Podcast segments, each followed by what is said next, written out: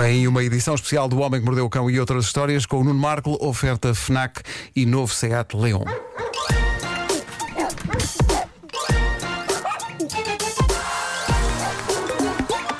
O homem que mordeu o cão. Facebook. Bom dia. Olá, Facebook, tudo bem? Ahm, isto, isto vai ser uma edição bastante atípica, eh, porque isto foi um fim de semana triste e eu achei impossível fazer uma edição do Homem que Mordeu o Cão como as outras, e o mero ato de estar a procurar histórias bizarras e cómicas a seguir à notícia do Pedro Lima tornou-se bastante impossível levar para a frente. E eu peço desde já desculpa eh, aos nossos ouvintes por isso. E, e eu achei que devia aproveitar esta edição para falar dele e, e daquilo que talvez se consiga aprender com a história dele, que no fundo é a história de muita gente, de muitas pessoas eh, diferentes umas das outras. Antes de mais, eu tenho que dizer que não calhou o Pedro Lima e eu sermos amigos próximos, mas gostávamos muito um do outro. Nós estávamos ligados para a vida pelo facto de os dois, com 24, 25 anos, termos caído de paraquedas.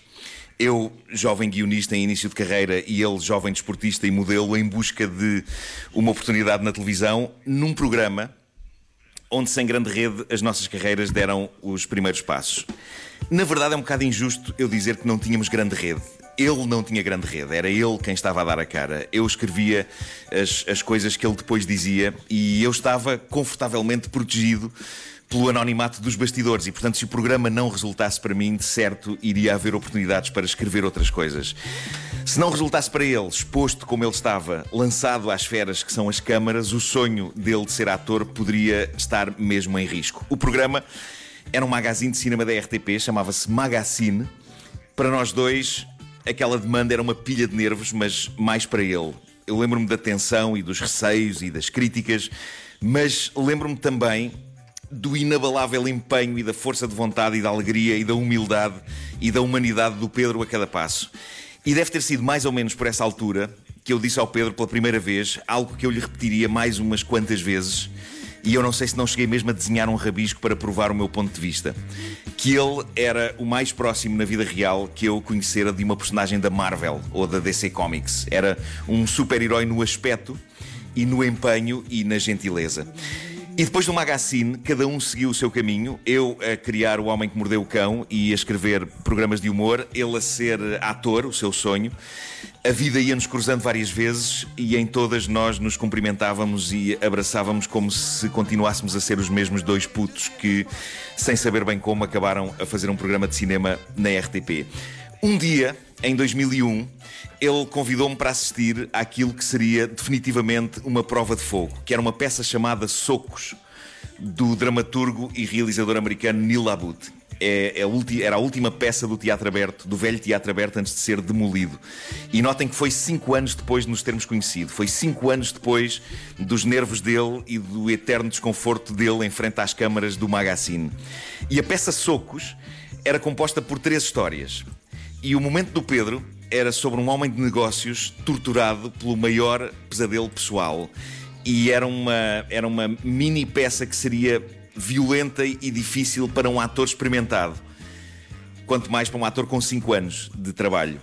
E com 5 anos de estudo e de pesquisa e de trabalho duro, eu tenho que vos dizer que era do Pedro Lima o soco mais forte da peça, porque eu deixei de o ver naquele palco. Eu vi-o desaparecer dentro daquele homem de negócios desesperado e negligente que deixa morrer a filha bebê. E eu fiquei esmagado e fiquei emocionado, e no fim, quando nos encontramos nos camarins, só me ocorreu dizer-lhe: Porra, Pedro, isto definitivamente já não estamos no magazine. E foi assim a nossa vida, foi feita de encontros fugazes, mas alimentados por afeto e admiração mútuos.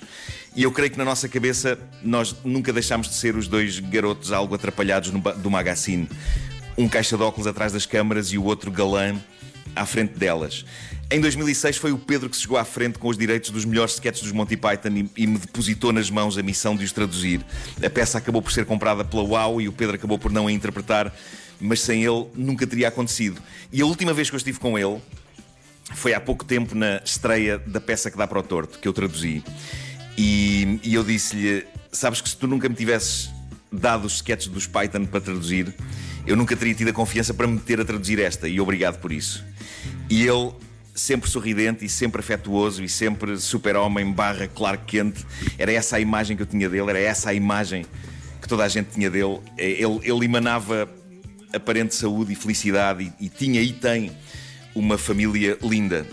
E tinha também, confessado em entrevistas e entre sorrisos e, e, e, com a sua inabalável simpatia, uma grande tristeza, um grande desconforto, uma grande inquietação. E houve uma entrevista recente dele onde ele disse isto. Eu agora até pedi que tirasses a música que. Se porque isto, o assunto é demasiado sério. E, ele, disse, ele disse o seguinte: ele, ele disse, comecei a questionar-me o que queria, o que era, quem era. Não tenho muita autoestima, ou não tinha, e achava que nada era suficiente. Descobri que tenho maior tendência para me preocupar com o não ser do que com o ser. Andava muito preocupado em agradar, em corresponder a expectativas. Não estava a ser eu. E eu tenho que vos dizer agora, sou eu a falar já, não é o Pedro, sou eu, Nuno. eu sei exatamente o que é isso. Nós nunca tivemos tempo, eu e o Pedro, ocasião ou proximidade para falar sobre isto, apenas sobre as nossas peças e para rir sobre as nossas memórias do Magazine. Mas já agora posso dizer que foi exatamente isto que ele diz nesta entrevista, ponto por ponto, que me fez procurar ajuda faz agora um ano. E as palavras do Pedro são importantes por várias razões. Para nos sensibilizar a todos que devemos estar atentos aos que nos rodeiam e não minimizar as suas angústias. Haverá pessoas que têm problemas mais graves que os nossos, claro que há. Mas todos temos os nossos problemas e o nosso sofrimento e o nosso caminho e não custa estarmos lá uns para os outros, estejamos nós no papel de quem precisa de ajuda ou estejamos nós no papel de quem pode dar essa ajuda. E é curiosa a questão da autoestima, isto só mostra o quão formatados e superficiais e repletos de clichês nós somos. Eu tive, e ainda tenho, problemas de autoestima. Parece óbvio tê-los quando nos achamos feios e caixas de óculos e quando passamos por situações de bullying na juventude, de solidão ou de desconforto social. Nós esquecemos que faz todo o sentido que eles existam também no homem a quem eu disse várias vezes que era o sósia do Clark Kent e do super-homem a um tipo sedento de inovar, de desbravar terreno novo, de ter de equilibrar a pressão de ser um galã e uma cara popular da TV com a vontade de ser um artista, de ir mais longe e de, no meio disto tudo, subsistir num país que não tem um star system, um país em que os espectadores vivem na ilusão de que tudo são facilidades para as estrelas que vêm na televisão e sem imaginarem que, entre picos de êxito, grande parte deles vive sem saber o que os espera a cada momento. Agora, Imaginem isso vezes mil num ano em que o mundo parou, em que as produções televisivas pararam, em que os teatros fecharam e em que a vida está a recomeçar tão devagar. Eu não sei intimamente o que se passou com o Pedro para ele ter chegado ao fim da linha, nem acho que valha a pena saber. Acho que já há bastantes abutres a, a tentar esmiuçar os detalhes. O que eu sei é que, já que não parece termos aprendido grande coisa com os meses em que estivemos confinados e em que ingenuamente dizíamos que se calhar íamos sair disto melhores pessoas e pessoas mais unidas, talvez nós possamos aprender alguma coisa com o Pedro sobre ouvirmos uns aos outros e não nos ficarmos pelos clichês superficiais, sobre respeitarmos e aceitarmos a tristeza uns dos outros. Este é um meio em que uma pessoa que ouse tirar uma fotografia em que não esteja a sorrir tem de tem, tem, tem no fundo de, de ouvir uma série de comentários que cara triste é essa? E o que é que se passou? E porquê é que não sorri? Vamos lá pôr um sorriso nessa cara. Este meio obriga a uma espécie de felicidade profissional constante que pode levar muita gente a lugares muito escuros. E a pessoa que melhor definiu isto nos últimos dias foi alguém que já fez parte desta rádio e deste programa há muitos anos. Foi o José Carlos Malato, que escreveu uma grande verdade no Instagram. Ele escreveu: Abaixo a ditadura da felicidade, temos o direito de estar infelizes, de ter problemas e de pedir ajuda. E eu achei isto na. E não, é claro que isto não é só com atores e atrizes e artistas. A depressão atinge toda a gente e nem toda a gente tem meios para fazer terapia. E mais uma razão para estarmos atentos e para ouvirmos e para falarmos. O Pedro Ribeiro fez ontem um post precioso, repleto de contactos de linhas SOS gratuitas, onde pessoas que sabem ouvir estão lá para ouvir. É uma pena que grande parte da imprensa tenha perdido tanto tempo a narrar os pormenores mais chocantes desta tragédia e zero a mexer uma palha para ajudar quem está no fim da linha, divulgando esses contactos. Porque falar destes assuntos sem falar a sério deles é perpetuar erros, é, é estimular a turba da opinião pública a usar palavras como cobardia, como já li, para falar de alguém que nenhum de nós pode presumir saber como estava uh, para chegar ao ponto de tomar uma decisão daquelas. Nenhum de nós tem o direito de julgar. E para além disto, sim, a história do Pedro Lima também nos deve ensinar coisas sobre respeitarmos os nossos atores, as nossas atrizes, os nossos artistas. Nós temos pessoas com o talento das de Hollywood, mas isto é Portugal e a escala é diferente em tudo, sobretudo na independência, na segurança financeiras. Eles trabalham no duro e quando não trabalham, muitas vezes procuram trabalho no duro para subsistir. E para além disto tudo, e eu prometo que estou quase a acabar, a história do Pedro, muito sinceramente, e pedindo desde já desculpa pela palavra que eu vou dizer na rádio, devia ensinar-nos de uma maneira geral a deixarmos-nos de merdas.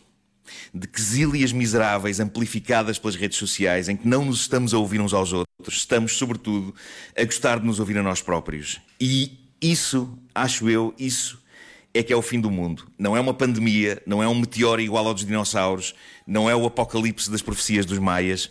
O fim do mundo é o fim da empatia. E é tudo o que eu tinha para dizer hoje. Obrigada, Descansa em paz. Pedro. Fortíssimo.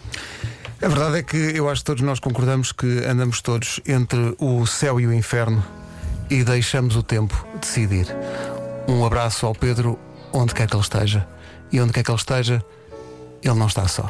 O Homem que Mordeu o Cão foi uma oferta FNAC, onde cultura e tecnologia não têm pausa, e também foi uma oferta do novo Seat Leon.